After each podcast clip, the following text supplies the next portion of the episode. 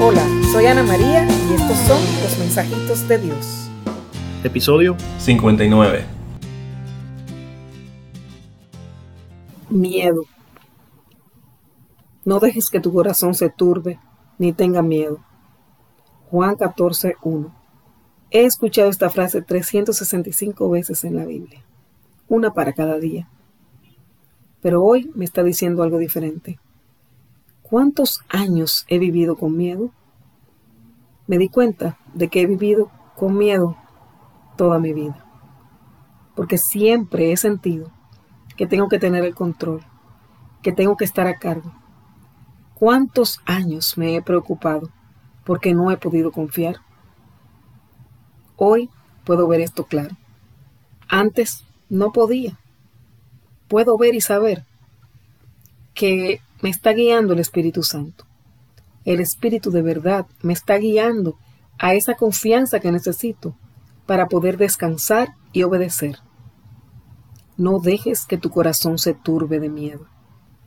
Me gusta poder entender y experimentar que tengo un Padre que me protege y me ama tanto y siempre está conmigo.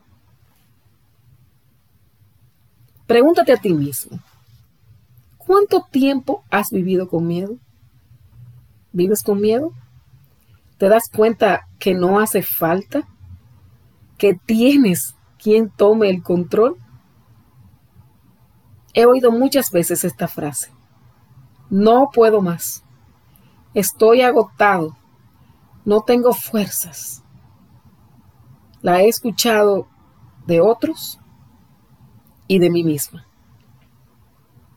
La noticia de hoy es especialmente esperanzadora y liberadora. Te invito a recibirla en tu corazón. Repito Juan 14.1. No dejes que tu corazón se turbe ni tenga miedo. No tienes que controlar todo. No tienes que encargarte de todo. Eso es una mentira que atrapa tu miedo y te esconde tu gran debilidad, la necesidad que tienes de los otros. Hoy déjale todo a Dios. Descúbrete controlando y pensando que si no lo haces tú, nadie lo hará. Y atrévete a soltárselo a Dios. Aunque no lo creas, Tú no puedes darte ni un segundo de vida. No te afanes por las cosas del mundo. Ocúpate de dejarte amar de Dios y soltarle todos tus miedos y preocupaciones. Llénate del amor y disfrútalo. Da gracias por todo, por todo, y quédate quieto en su presencia. Déjate ayudar del que todo lo puede. Anímate, que no se turbe tu corazón. No vale la pena tener miedo.